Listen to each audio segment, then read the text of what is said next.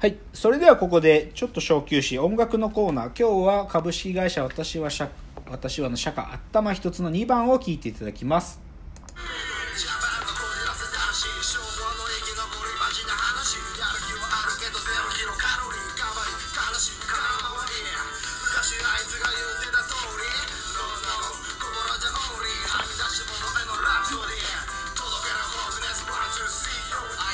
ジ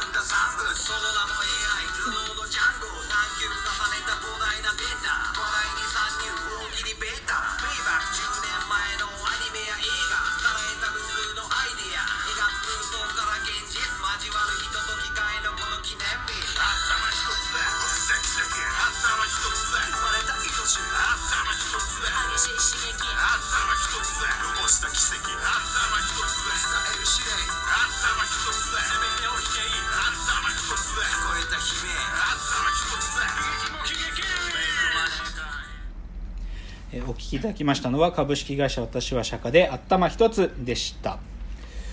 ということでね、まあ、今日はちょっと女優さんのお話ししてきましたけど、はい。なんか箕浦さんがなんかこう いたずら書きのように女優ベストナインみたいなの書いてくれましたね。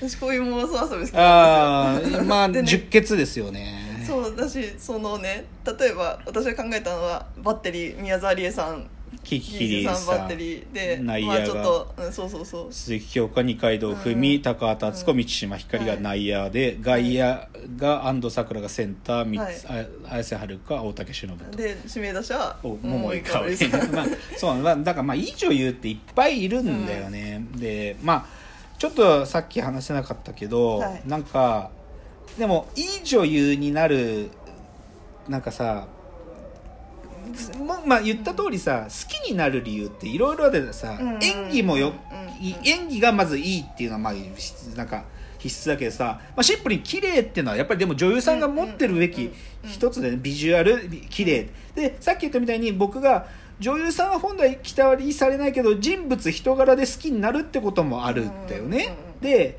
あともう一個はやっぱり仕事だよね。いい役っていうか、いい作品に出会えるか、うん。でこの幸運を持ってる人と持ってない人っていてさでししばらく前だとさ多分それを戦略的にやれてた人っていうのが何人かいて、ええ。あそうなんだ。日本映画がさ、まあ、浅野忠信さんとかが、まあ、はい。頑張ってた時代、90年代の終わりから2000年代の初めぐらいって、日本映画の映画にしか出ないっていうポジショニング取ってた女優さんが何人かいるのね。ね。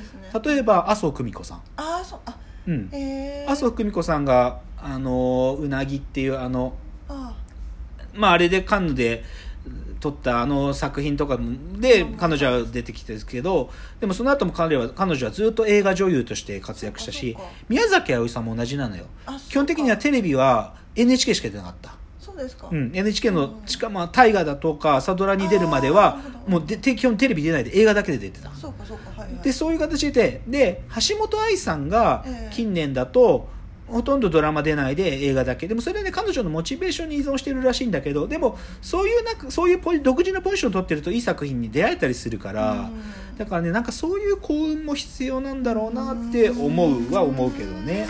だからまあでちょっとまあ女優の話だったんだけどさ少しちょっと関係するかなと思うんでもう一個ちょっと別の話で、これあの週末にあの TVer で公開されたあの m 1の、M まあ、昨年末あった m 1グランプリの m 1アナザーストーリーっていう、はい。毎年その m 1出場芸人さんたちのドキュメンタリーの番組があるんだよね。あそう毎年ある。で今年もあってそれが TVer で僕らも見れるようになったんで、今も見れますけどね。m 1アナザーストーリー見て見たんだけどね。はい。でさまあ僕はそれ日曜日の朝見てさ、はい。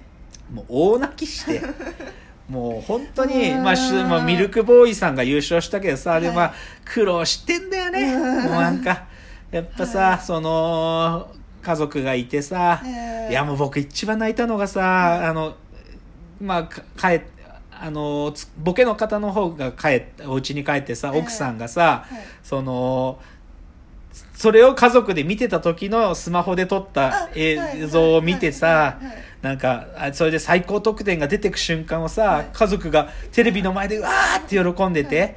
でそれ見てさもう泣いてうん。泣いてつがさ本当に泣いてんだよね。うんとかあとあの散髪のシーンでさ、はいはい。それまでいっつもただだただで切ってくれてた角刈りの切ってくれるおじさんがいたんだよね。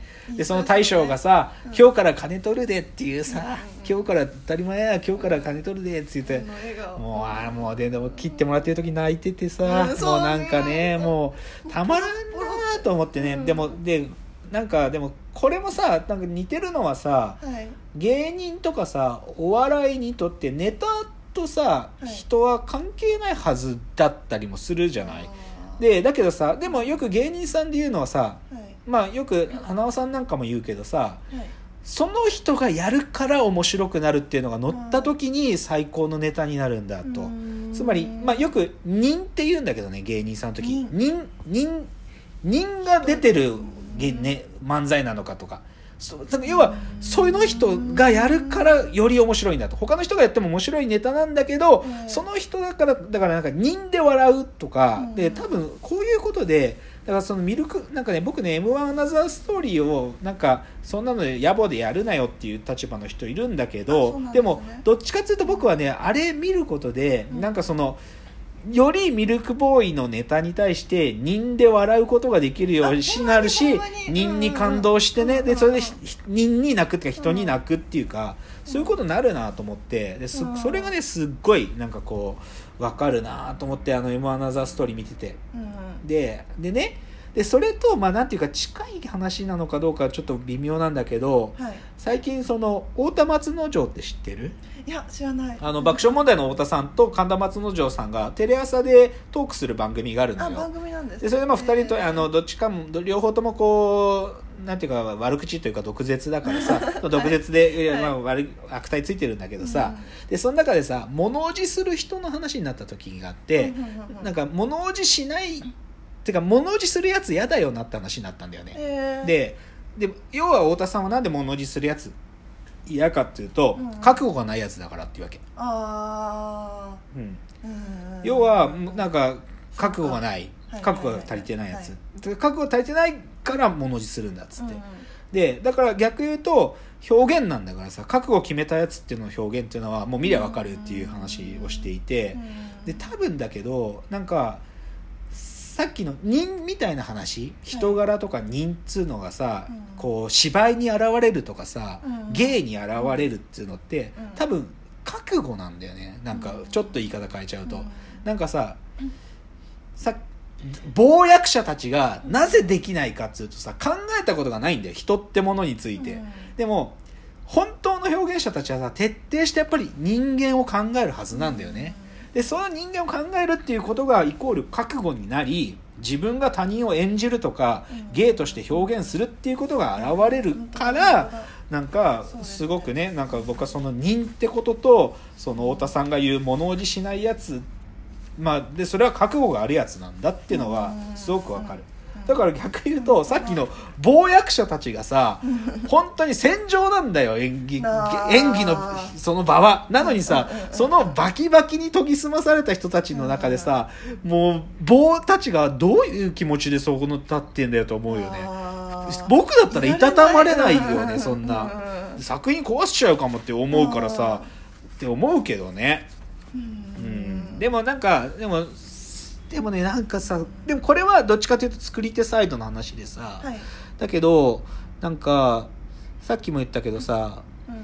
時代の欲望を映す鏡っていうのはなんか結構真剣に考える理由だな考える必要があるなと思ってて、なんか映像犬のやつ見てさ、はい。あの話でジェンダーの話持ってくるってちょっとおかしいでしょ。うんおかしいってなんか感性持ってないやつちょっと怖いなと思うんだよね、うんうん逆どうどうしてそうなったうんうん。なんででそれに対してさ大原さん先生がさ「いや別にそんななんかジェンダーの話がどうでもいい」っていうか別にそんな難しいこと考えてないしっていう感じがさある意味だから言っちゃえば時代がなんかこう時代っていうか日本人がっていうべきかな、うん。なんか勝手に読み込む文脈に対してさ表現者側はさこう想定しないものがそこに読み込まれるリスクっていうのを抱えてんだなとも思ったよね。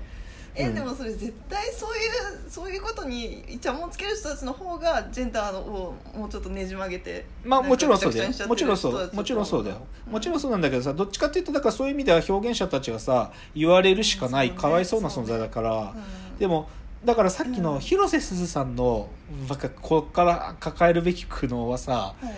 言っちゃえば国民的な欲望をもう引き受ける存在。まあ要は今の横綱で言えば石原さとみとガッキーなわけだけど 彼女たちが抱えてる苦悩って僕ね計り知れないよ。やっぱりさだっていもう言われもないなんか変な話とかさ、でそしかもそれはさなんかある種のジェンダーだとかさフェニミズフェフェティッシュだとかフェミニズムとかいろんな混ざり合った感情を全部ぶつけられてきてさだからもうかわいそうと思うけどさでもなんかでもそれを求める世の中だからさいやー女優ってのは本当大変な仕事だろうなと思うよ。ただねまあでもそうでも松岡茉優が女優宣言してくださったし大丈夫。でそのねなんかそので同世代のライバルって意味で広瀬すずさんとかねうん。高畑充希さんとかまあ挙げてるんだよ。なんか何人か。そうライバルとして、ええええ。まあ、そういう人たちがねしかしっかりとなんか仕事をしねちゃんとやってくれたらなんか日本映画も。うん。やっぱ僕は映画を復権する一つの鍵は女優だとも思ってあるからやっぱり。あそうだってもうさ恋愛映画作んないでくれって思うのは女優たちがやりたくないとかそれ恋愛映画を違う作品にクオリティを上げちゃうとかそういうことで叶うかなとも思うからだからちょっと女優さんたちはまた2020年も目が離せないということで本当ですね。はい、期待したいと思います。はい、ということでお時間やってまいりました。またご意見やご感想などはフォームからお送りください。それでは、わーわー言っております。お時間です。さよなら